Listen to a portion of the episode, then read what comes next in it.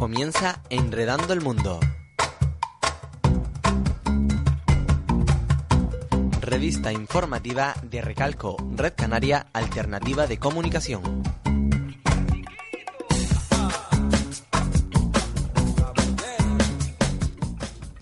Buenas tardes, bienvenidos y bienvenidas a Enredando el Mundo, programa de la Red Canaria Alternativa de Comunicación Recalco emitido en Radio Guiniguada en la FM 105.9 y en la FM 89.4, onda libre y comunitaria, en Las Palmas de Gran Canaria.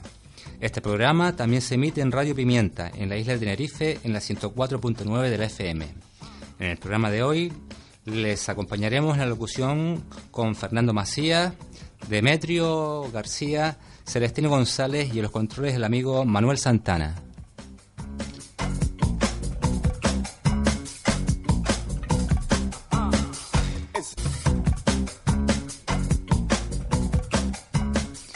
En Enredando el Mundo de hoy les ofreceremos los siguientes contenidos.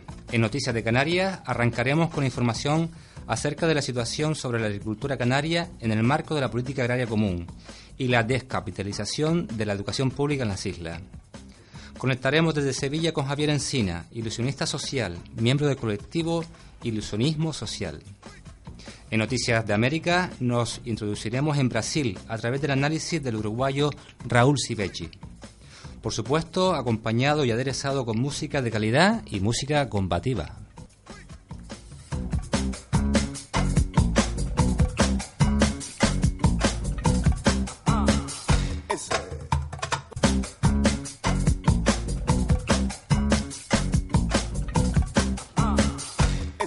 Ay, Canarias mía, yo quiero cantarte con la voz del pueblo que es quien sabe amarte.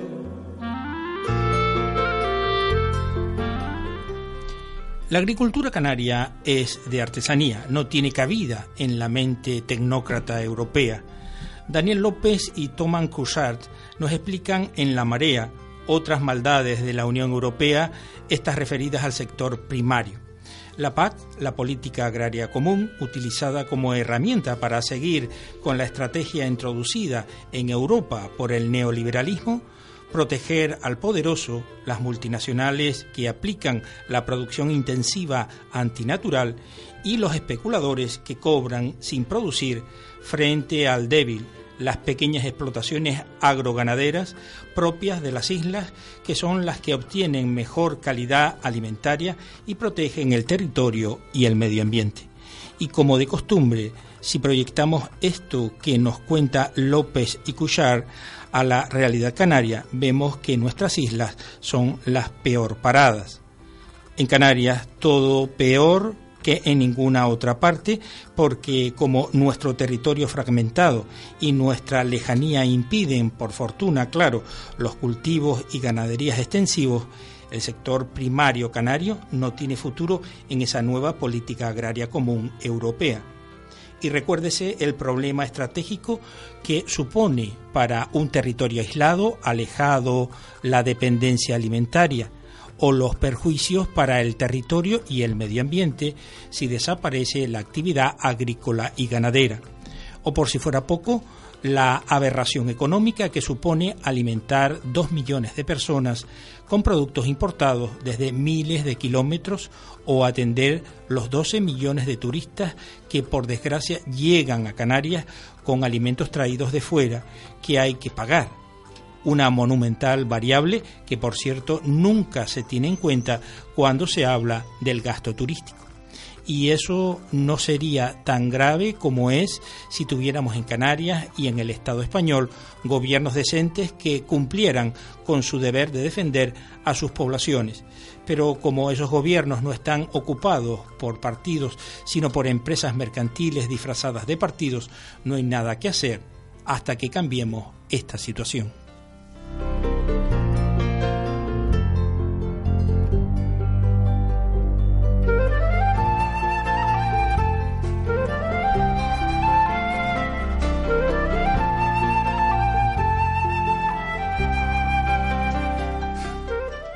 La descapitalización de la educación pública en Canarias.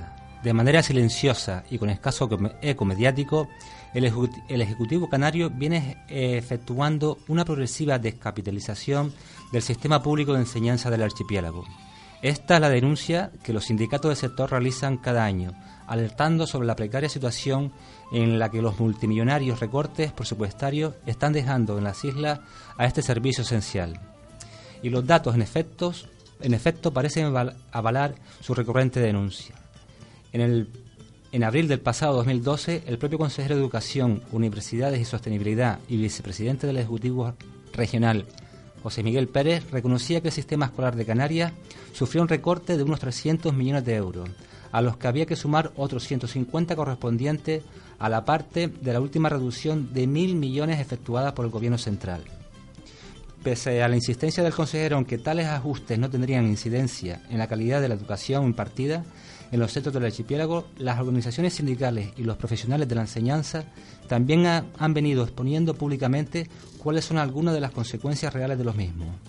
Junto al aumento de la ratio profesor-alumno, impuesto como elemento de racionalización por el ministro Ver, en los últimos cursos han ido desapareciendo o reduciéndose de manera significativa servicio de apoyo a alumnos con necesidades especiales, refuerzos educativos, etc. En su valoración del presente curso, el STEC denunciaba asimismo que la atención a la diversidad y a, los, desajustes del aprendizaje no encuentran huecos en los horarios sobrecargados del profesorado, tanto en horas lectivas no lectivas como en el aumento creciente del trabajo burocrático en los centros educativos, mientras que ayudas como las ayudas para los libros de texto solo se han prestado para primero y segundo curso de primaria. Sindicatos, docentes y asociaciones de defensa de la educación pública coinciden en señalar igualmente que la oferta educativa en las islas es insuficiente para la demanda del alumnado en los diferentes niveles educativos. El ahorro que las políticas neoliberales de austeridad están imponiendo, con todo, se traduce principalmente en una reducción de las plantillas de docentes del archipiélago. De acuerdo a las cifras que ofrecía este mismo lunes comisiones obreras, ha perdido más de 2.278 profesores durante los últimos cuatro cursos, pese al incremento registrado en el número de alumnos. Los datos ofrecidos por el propio Ministerio de Educación, Cultura y Deportes sobre la estadística del profesorado de enseñanza no universitaria entre los cursos 2009, 2010, 2012 y 2013 reflejan una destrucción del profesorado para el archipiélago que supera en cuatro puntos porcentuales la destrucción que ha tenido lugar en el conjunto del país en ese mismo periodo.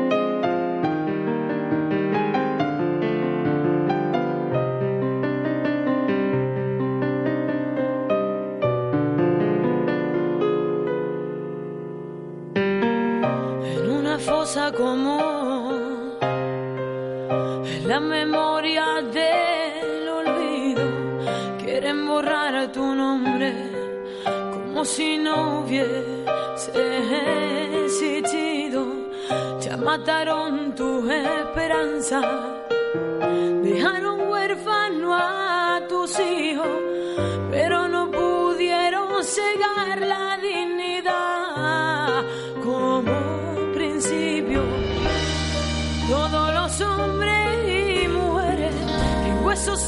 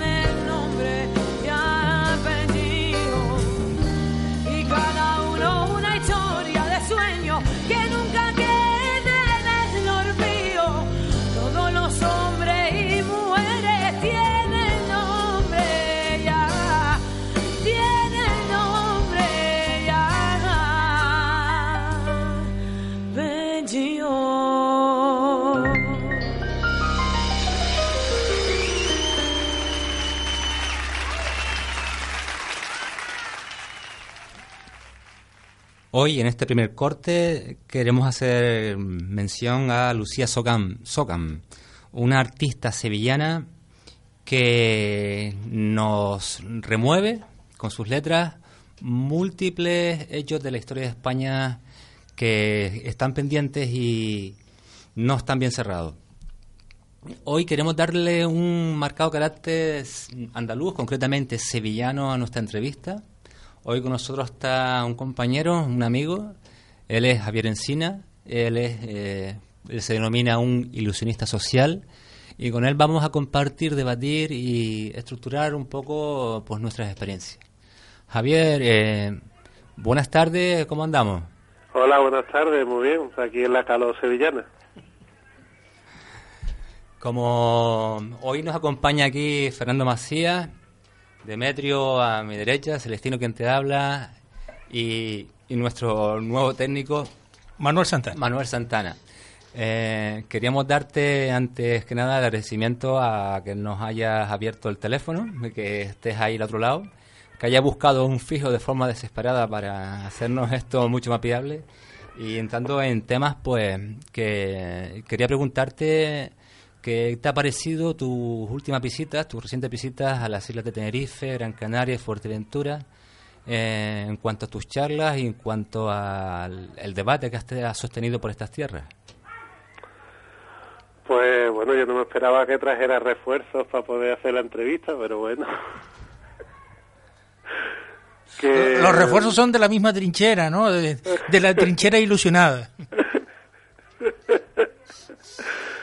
que la verdad es que, bueno, en realidad yo creo que las tres... Bueno, yo también fui para allá, por contar un poco la historia, eh,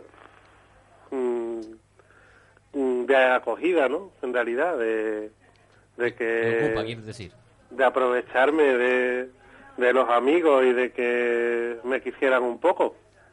Y entonces, la verdad es que al principio, cuando llegué, como pasa todo en la vida cotidiana, parecía bastante lento, pero luego poco a poco, pues empezaron a surgir los debates, las charlas, los talleres, y, a mí me han gustado bastante las tres islas porque en realidad han sido recorridos por esa dinámica de la vida cotidiana y de las cosas invisibles que pasan y que la gente hace sin que sean esas cosas que salen en los medios de comunicación de masa o eh, que las organizaciones apuntan en sus agendas, sino que en realidad han sido cosas bastante cercanas que la gente se ha llevado para su barrio, para su pueblo, las cosas que que han pensado que les sirven y que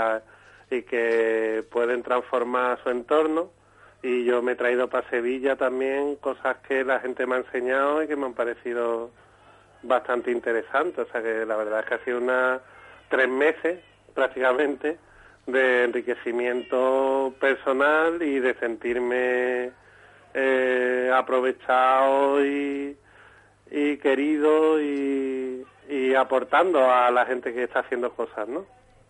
Y básicamente, Javier, buenas tardes. Buenas Eh, tardes. ¿Qué pretende el ilusionismo social o qué es el, el ilusionismo social? Claro, ese, esa pregunta es una pregunta que es difícil de responder porque como en realidad no somos ni una ideología ni, ni una metodología siquiera, ni es una forma de hacer, ¿no?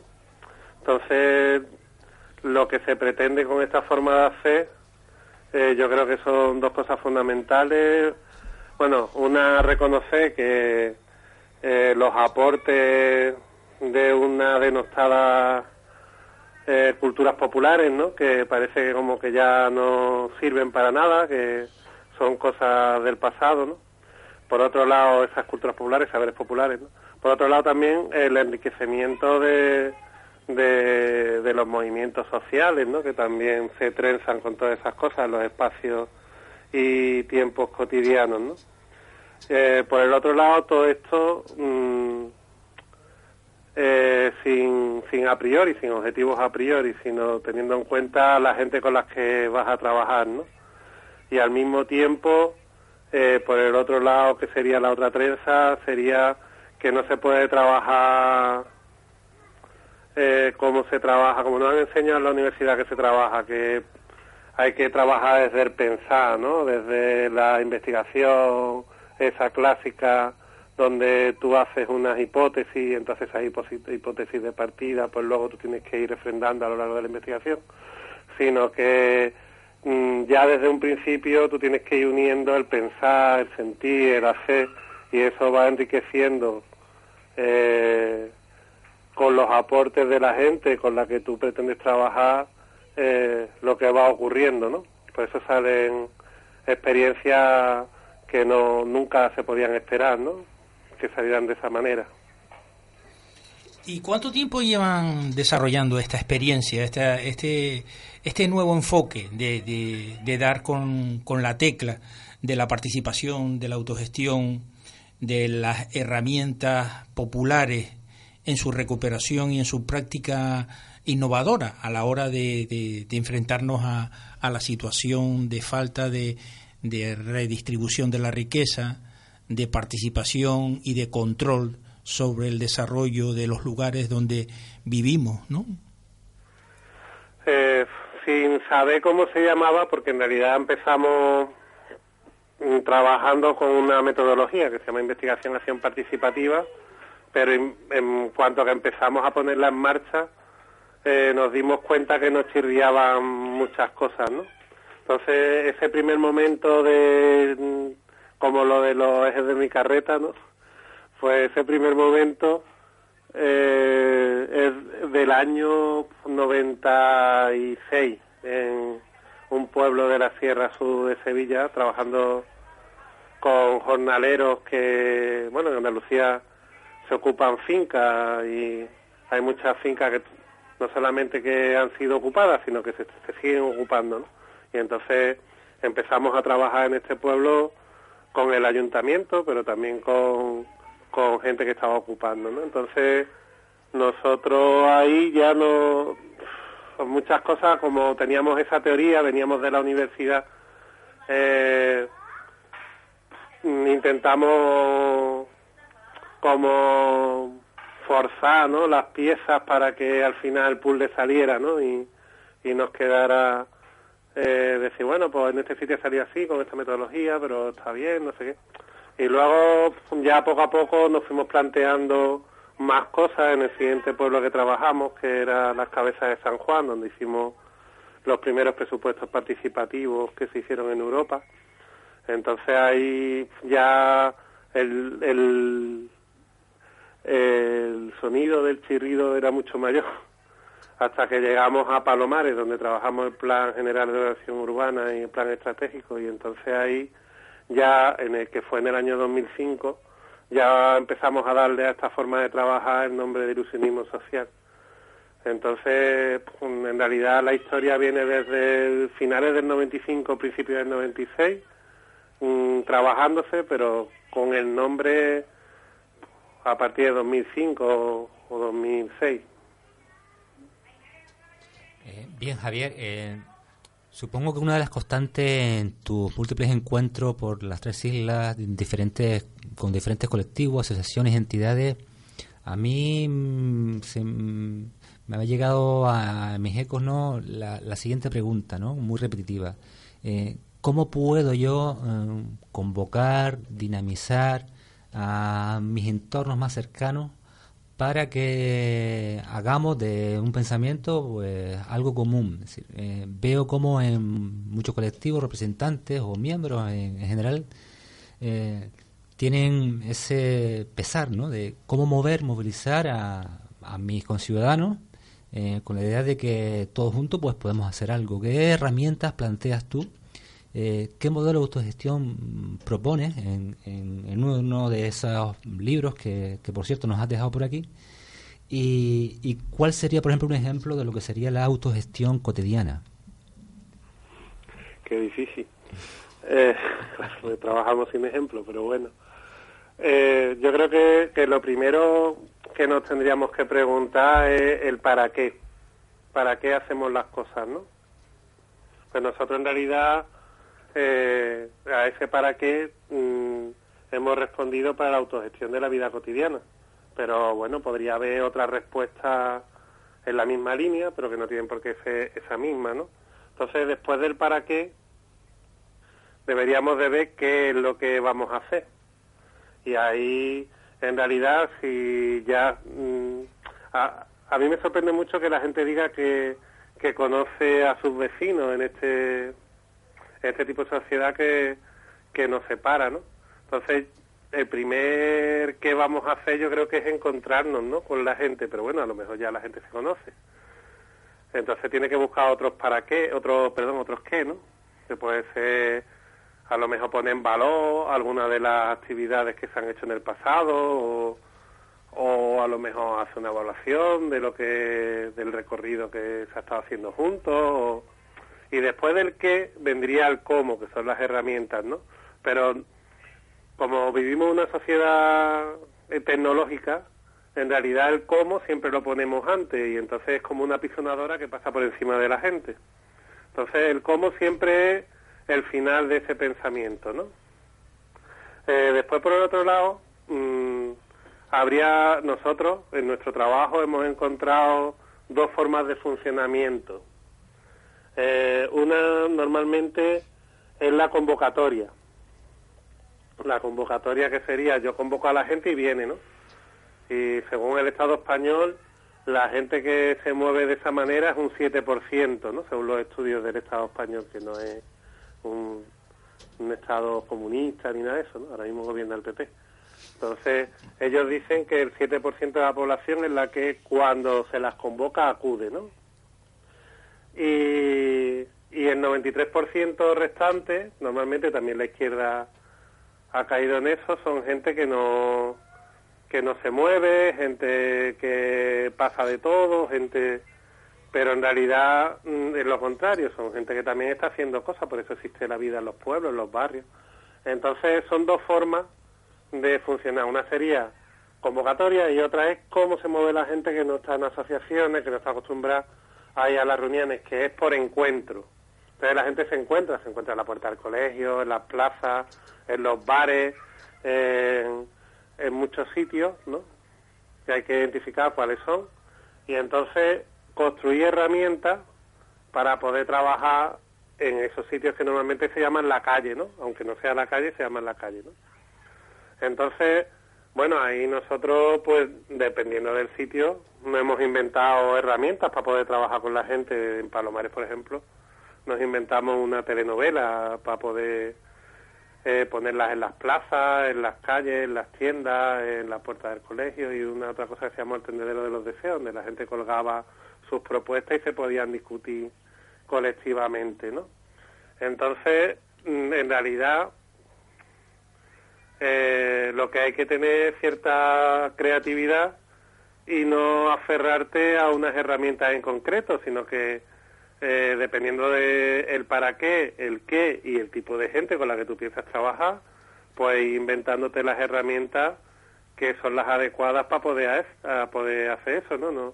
Por ejemplo, si alguien quiere fregar los platos, a nadie se le ocurre coger un martillo para fregarlos, ¿no? Porque ya no lo tiene que fregar nunca más, bueno. Sino que la gente coge un estropajo y un y un lavavajillas. Pero para el tema de lo social no, no se ve tan claro eso, ¿no? Que tengamos que utilizar diferentes herramientas dependiendo de lo que queramos hacer, ¿no? Y yo creo que en eso si nosotros tenemos un aporte interesante y además deben de ser herramientas que la gente se pueda apropiar de ellas, o sea, que no sean, que no tengan, mm, que no sean crípticas, ¿no? Que no sean herramientas que solamente hace falta siempre un, especialista para poder llevarla a cabo, ¿no? Y además que sean, que mm, sean cero euros el, el hacer esa herramienta, ¿no? que la gente se las pueda apropiar y pueda desarrollarlas sin tener que poner dinero para eso, ¿no? Y entonces yo creo que esas son las más exitosas y las más interesantes para provocar procesos de autogestión. Eh, Javier, mm, entiendo mm, que todo este movimiento tiene como base algo tan básico, perdón por repetir la palabra, eh, los movimientos populares. Eh, en este sentido, ¿tú crees que la participación es tan importante o, es más el saber popular que la que la profesionalización para generar este proceso participativo? A me explico. Eh, muchas veces las entidades locales, administrativas, mm, tienen técnicos a nuestro servicio. Mm, Parten esos técnicos, mm, dinamizan, preguntan a sus poblaciones eh, qué necesitan, eh, qué desean, o tu movimiento plantea tener a esa serie de técnicos como herramientas que faciliten, ayuden, vertebren eh, esas ideas que previamente deberían ser formuladas por, digamos, por los movimientos populares. Claro, la, yo creo que en realidad mm, la autogestión de la vida cotidiana tiene que salir de la propia gente, no tiene nadie, nadie puede puede sacar eso. Lo que sí es verdad es que en algunos momentos en concreto, ya sea al principio, en un momento de bloqueo o, cuando sea, a lo mejor hace falta que, que tengamos un técnico, por llamarlo así, me gusta más dinamizador o lo que sea, pero realidad, en realidad es un técnico, que, que aporte para ese momento cosas que, que a lo mejor aceleran o dinamizan la, las cosas de forma diferente. Por ejemplo, yo sé, nosotros cuando trabajamos en un sitio, dependiendo de, del momento en el que entremos, pues tenemos que hacer unas cosas u otras. Eh, lo que sí tenemos claro es que mm, nuestro, el tiempo que tenemos que estar en ese sitio es un tiempo finito, o sea que no nos podemos quedar indefinidamente porque nosotros lo que queremos provocar es la autogestión. Entonces no podemos estar ahí autogestión, eh, provocando la autogestión de la gente indefinidamente porque lo que creamos es dependencia.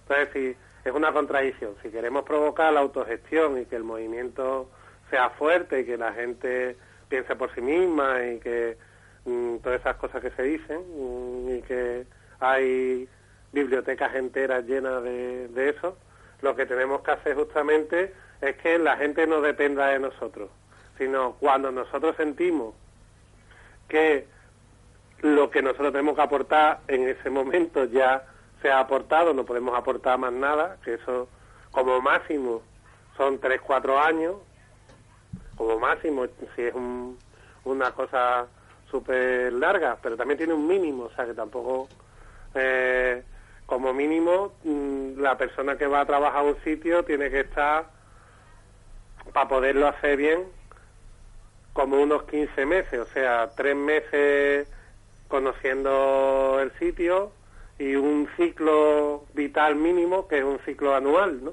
Porque la gente no funciona igual en las diferentes estaciones del año, porque eh, en una está, bueno, yo sé, en el verano, pues la gente está pensando más en otras cosas, en el invierno, en el otoño, en la primavera, ¿no? Y los ciclos no solamente son por temperatura, sino también por porque la, el tipo de sociedad en el que vivimos te marca los cursos escolares o te marca otras historias que, que hace que tú te posiciones de diferente manera ante la vida en los diferentes tiempos y eso sí hay que conocerlo para poder trabajar bien. Eh, hablabas un día, Javier, sobre las culturas populares y mientras un grupito hablábamos de la importancia de eh, dar a conocer, eh, empoderar a, a esa población, ¿no? A esa cultura que siempre está ahí. Una voz mm, discordante, por decirlo así, hablaba de que eh, tal vez eso no hiciera falta. Tal vez eh, las culturas populares siguen estando ahí porque son invisibles. Eh, tú ante este planteamiento, ¿qué nos dirías? Ahí, ahí mm, estaría, está bien, es un el discurso sobre el poder, ¿no? Que en realidad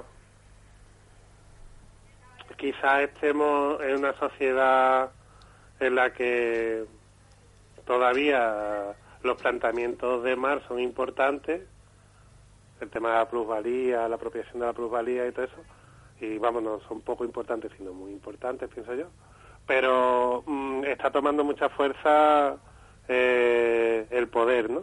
La pregunta tuya va, pienso yo, en relación a eso. No sé si te estoy más y malinterpretando. No, va bien, va bien. Eh, en realidad, bueno, eh, con la Revolución Francesa y con la Revolución Rusa, esencialmente, después, bueno, han venido otras, ¿no? Eh, la solución a- al poder ha sido tomar el poder, que todavía, bueno, esa es una de las líneas dentro de los movimientos de liberación, ¿no? Tomar el poder frente al poder que nos oprime, ¿no? En mayo del 68, bueno, el 68 en general, que no es solamente mayo, porque mayo del 68 hace referencia a Francia, pero bueno, hay otros mayos, tanto en Vietnam como en México, otros países tuvieron otros 68, Hungría. Eh, en el 68 lo que se pone de relevancia es que lo que hay que hacer es empoderar, ¿no? Frente a- al poder establecido, frente a la solución de la toma del poder, eh, esa ninguna les vale, ¿no? Entonces lo que lo que hay que hacer es empoderar, tanto empoderar por parte del movimiento feminista, como por parte del movimiento indigenista, como del movimiento ecologista, del movimiento pacifista. Ellos plantean que lo importante es el empoderamiento, lo que se llama los nuevos movimientos sociales, sería esa su línea, ¿no?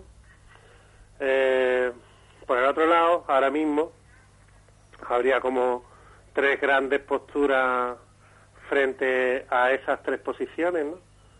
Mm, yo creo que las tres posturas mm, son complementarias y creo que hay que trabajarlas juntas.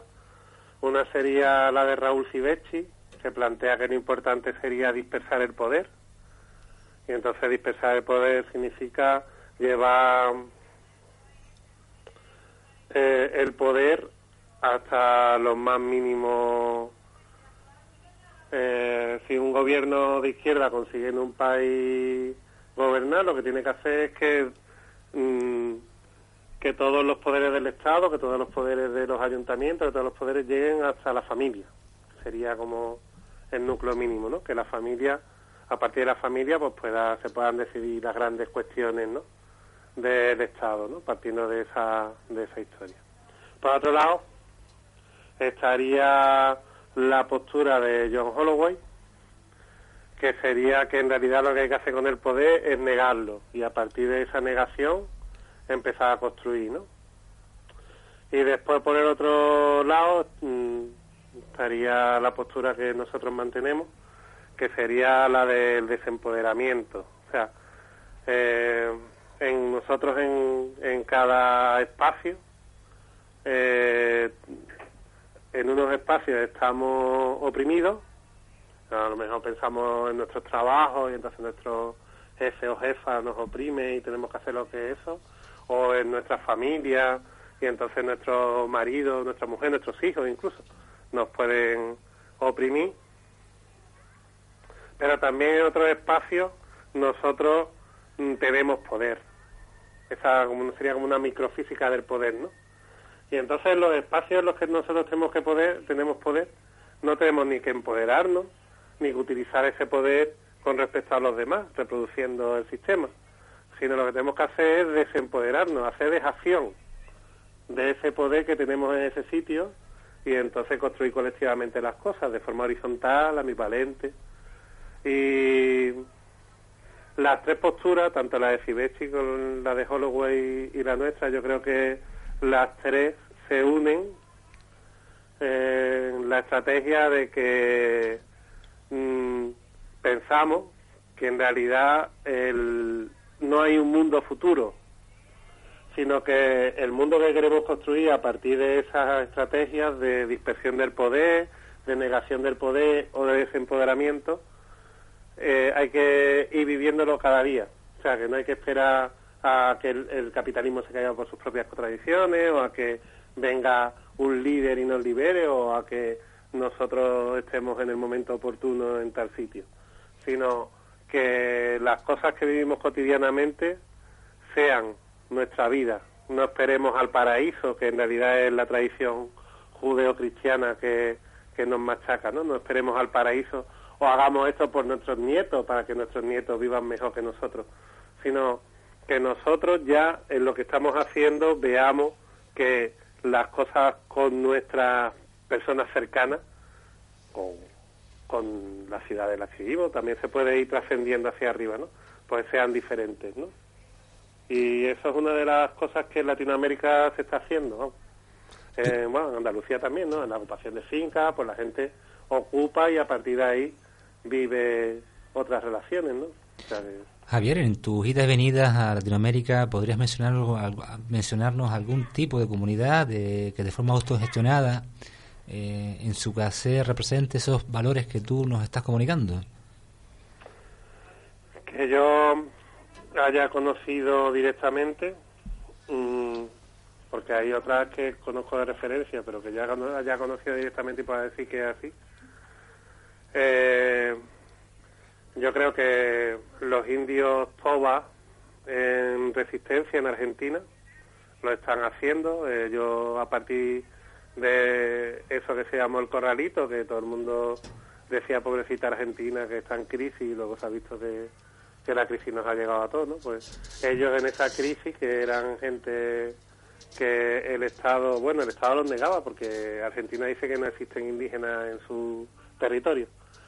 No, y los que los conocían en el mejor de los casos pues decían que eran borrachos y gente de mal vivir pues esta gente en el corralito pues eh, yo creo que ha sido de las grandes sorpresas como la gente se autogestiona ha construido sus comunidades en el espacio del tren que el tren dejó de funcionar en esos espacios que eran estatales de 100 metros al lado de cada vía de ellos han construido sus comunidades han construido sus escuelas, han construido sus comedores comunales, han construido sus hornos y la verdad es que yo creo que es una experiencia súper interesante. Por otro lado, en, México, yo lo que mm, la experiencia que conozco que está en construcción y yo creo que va en una línea interesante es en Cuernavaca, en el Texcal, donde los comuneros pues están haciendo tanto soberanía alimentaria como conexión con otras comunidades de intercambio de, de saberes y de y de objetos y de semillas y de cultivos y de y entonces eso también eso surge a partir del año 2010 aunque súper reciente en realidad. Surge con el trabajo de, de la gente que hay allí en Cuernavaca está trabajando con el ilusionismo entonces por poner esos dos ejemplos que no son conocidos ¿no? Javier, eh, un concepto como el ilusionismo social mm, me parece que no es amplio, sino que es súper, súper amplio, ¿no? Mm. Eh, yo creo que nosotros nos daríamos por satisfechos mm, hoy por dar a conocer ese término, parte de su andanza o de su filosofía, si es que la hay. Eh, yo te invito a que también nombres a tu colectivo en el que tienes un dominio y en el que hay muchísima información acerca del el concepto y de lo que representa el, el ilusionismo social. Yo te invito a que lo hagas público mediante esta radio. Sí, nosotros en realidad, como somos casi un poco extraños, tenemos una asociación legal que se llama Universidad Libre para la Construcción Colectiva, UNIRCO Espacio Nómada, y un colectivo no formal que se llama Colectivo de Ilusionistas Sociales.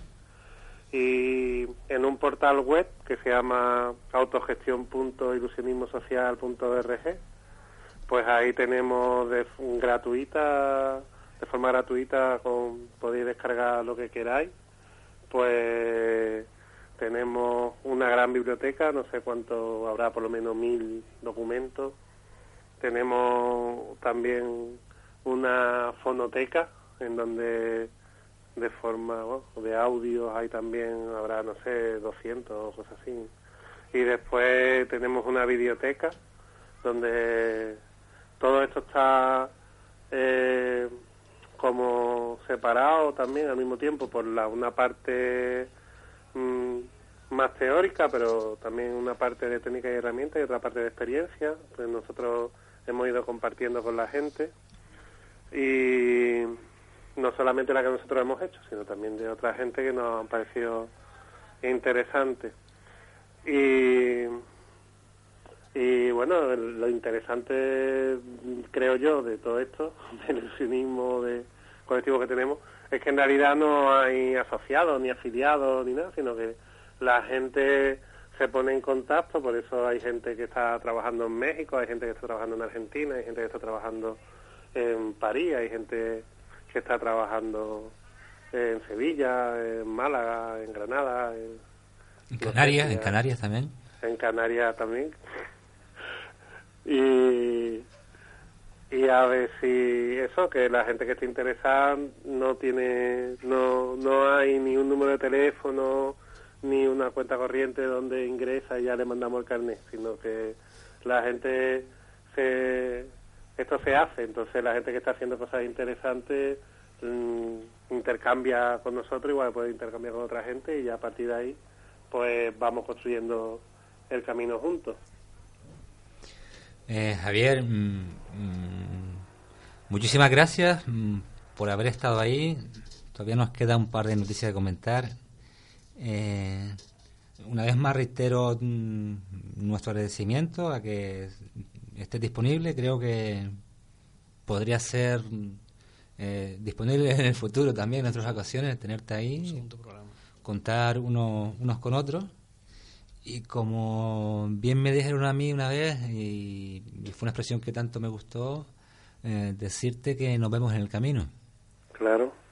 Yo lo único que hago es devolver lo que otra gente me ha dado, o sea que tampoco es una cosa así que yo sea súper generoso, sino que las cosas que yo sé y las cosas que tengo son porque otra gente mejor que yo me las ha dado y yo las devuelvo como puedo, de forma torpe y a veces sin expresarme bien, pero bueno.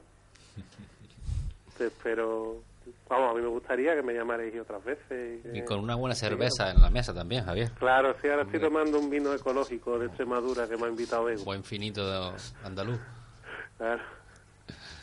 Oye, Javier, pues un abrazo, muchísimas gracias por, sí. por tu colaboración y, y, bueno, nos vemos en Sevilla, en Canarias o en cualquier sí. lado de este, de este planeta. Muchos besos y muchas gracias. Un beso. Un abrazo fuerte. Hasta luego. Salud.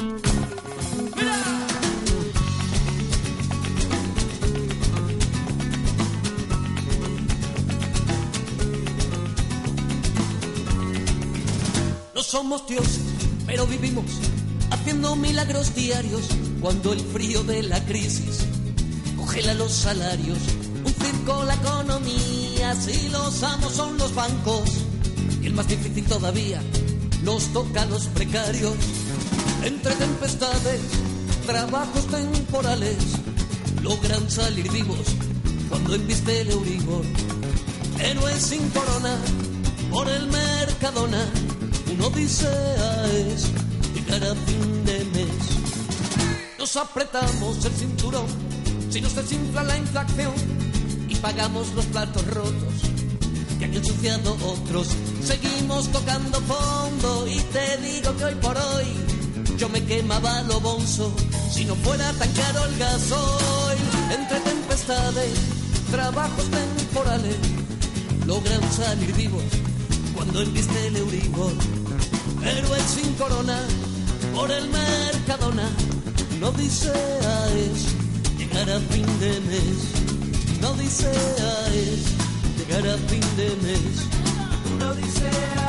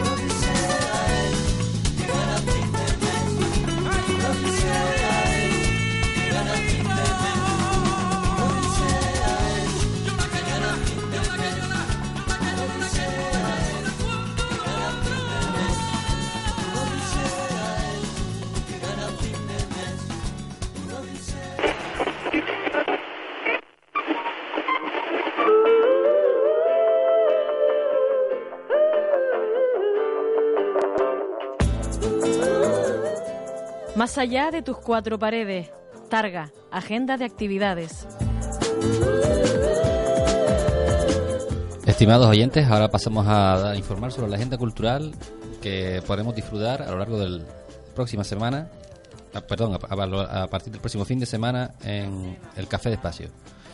El sábado 6 de julio tenemos de 17.30 a 19 horas clases de salsa y a las 21 horas concierto de rap de los grupos Nosferatu y Progresivo. La entrada es gratuita y libre. El lunes 8 de julio, la cafetería permanecerá cerrada al público y a las 17 horas eh, estarán trabajando los compañeros y compañeras de la Escuela Libre de Teatro. El martes 9 de julio, de 18 horas a 20 horas, eh, habrá taller de escritura. El miércoles 10 de julio, de 18 a las 18.30, reunión de la banca ética FIARE. A las 20 horas, reunión del colectivo antimilitarista MOC. Pasamos al jueves 11 de julio. A las 19 horas eh, hay reunión del Foro Crítica y Sociedad y a las 20 horas reunión del Grupo de Consumo Agroecológico Gilorio. Pasamos al viernes 12 de julio. A las 21 horas tendremos el concierto de Reciclaje Band, Rock and Roll, Pop y Rock. Y para terminar, el sábado 13 de julio, de 10 a 14 horas, habrá reunión de la coordinación interna de la Red Feminista de Gran Canaria ya en horario de tarde, de 17.30 a 19 horas, clases de salsa y para finalizar el sábado 13 de julio, a las 21 horas, Po Jazz Performance.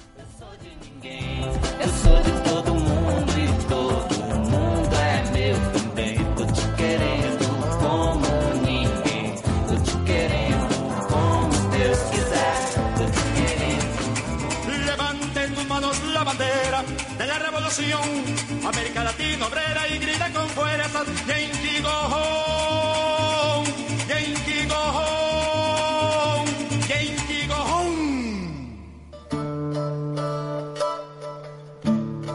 Brasil y Uruguay el otoño del progresismo, según la visión de Raúl Sivecci. La presidenta Dilma Rousseff tomó la iniciativa política de convocar el lunes 25 ante los 27 gobernadores y 26 alcaldes de las capitales estatales cinco, cinco pactos a favor de Brasil. Responsabilidad fiscal, reforma política, salud, transporte público y educación. Propuso un plebiscito popular que autorice la convocatoria de una asamblea constituyente para encauzar la reforma política, que es el punto más polémico y más resistido por las instituciones. Aunque al día siguiente debió dar marcha atrás respecto de la constituyente, mantuvo la iniciativa ya que las reformas se pueden encauzar por la vía parlamentaria. El tiempo dirá si las reformas llegan a concretarse y sobre todo si alcanzan para colmar las expectativas de la población, molesta en particular por la corrupción y la desigualdad, viejos problemas brasileños que no han disminuido en la década que lleva gobernando el Partido de los Trabajadores. Por el momento hay dos cosas que parecen evidentes. Las instituciones siguen a la defensiva pese a las iniciativas tomadas por la presidenta y la calle sigue siendo el lugar elegido por buena parte de los jóvenes para hacerse escuchar. Asustado por la persistencia de las movilizaciones, el Congreso archivó la propuesta de enmienda constitucional 37 por 430 votos contra 9 que promovía una reforma constitucional para retirar al Ministerio Público la posibilidad de realizar investigaciones criminales que solo podría hacer la policía en un país donde solo el 11% de los crímenes comunes y el 8% de los homicidios son resueltos la propuesta de enmienda constitucional 37 levantó una oleada de protesta bajo el lema Brasil contra la impunidad. Al mismo día, la Cámara aprobó el proyecto que destina el 75% de las regalías del petróleo, es decir, de los beneficios que se sacan del petróleo a la educación y el 25% a la salud. Hasta el momento se había registrado un pesado tiro, tironeo entre los diferentes estados para hacerse con las ganancias de una de las más prometedoras fuentes de ingresos del Estado, pero la calle logró convencerlos. Las manifestaciones siguen y seguirán durante un tiempo, pero empieza a notarse cambios y diferenciaciones. En Sao Paulo, el movimiento Pase Libre, eh, es decir, Paso Libre, decide y decidió marchar en las periferias urbanas, mientras grupos como Cambios Ya, que no aceptan partidos y solo hablan de la corrupción, tienden a concentrarse en el centro en clave de las clases medias, como analiza el sociólogo Ruda Ricci.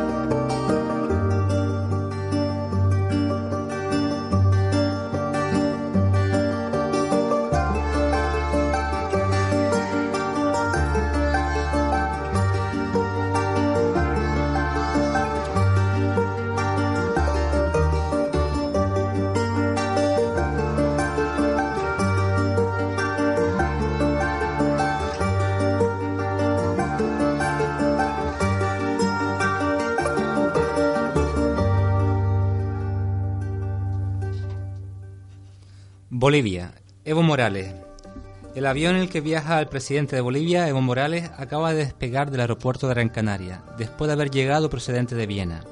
La aeronave hizo escala para repostar tras haber sido retenida en Viena por los rumores que situaban a bordo al ex analista de la CIA Edward Snowden. El avión tomó tierra a las 15.40 horas para repostar en la base militar de Gando, después de que el gobierno haya permitido que sobrevolara el espacio aéreo español. Morales, que regresaba de Moscú tras participar en una reunión de países productores de gas, ha permanecido retenido 13 horas en el aeropuerto de Viena, donde las autoridades austriacas han registrado la aeronave y han comprobado que el, el ex analista no viajaba a bordo. El gobierno boliviano ya ha anunciado que convocará con urgencia a los embajadores de Francia, Italia y al cónsul de Portugal en La Paz para que expliquen las razones por las que se le denegó el sobrevuelo y el aterrizaje al avión del presidente Evo Morales. Hasta el aeropuerto de Gran Canaria se ha trasladado el cónsul de Venezuela en Canarias, David Nieves, quien, quien ha expresado su malestar por el trato colonial que en su opinión se le ha dado al mandatario boliviano al que ha podido ver. Nieves ha precisado que la Embajada de Bolivia en España le ha pedido que se interese por el presidente de este país amigo, ya que no posee consulado en Canarias.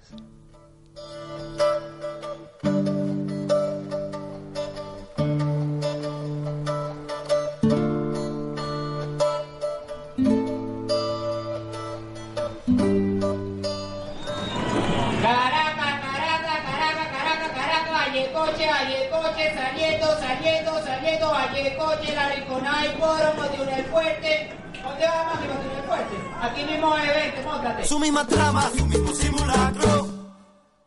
Su misma trama, su mismo simulacro. Su misma trama, su mismo simulacro. Reproduciendo que saquen al DJ de mando. Hemos virado los platos, no se dio cuenta que son otros estos acetatos. Duración. A 33 velocidad de revolución de acción. Y así te canto desaprendo, desando. Y sin retroceder en la cocina, un paso. Vuelta sobre tu eje, yo me traslado. Si quiere morder la cola, yo no me rajo. Menos desgarro, no me choco de hombro con los de mi mismo ramo. Pues en trompo, la entropía de Caracas día a día. Integro una 17, mi residencia. De noche los gatillos le cantan a las culebras. Cómprate un cochino, chancho puerco y que coma de tus medias. Residencia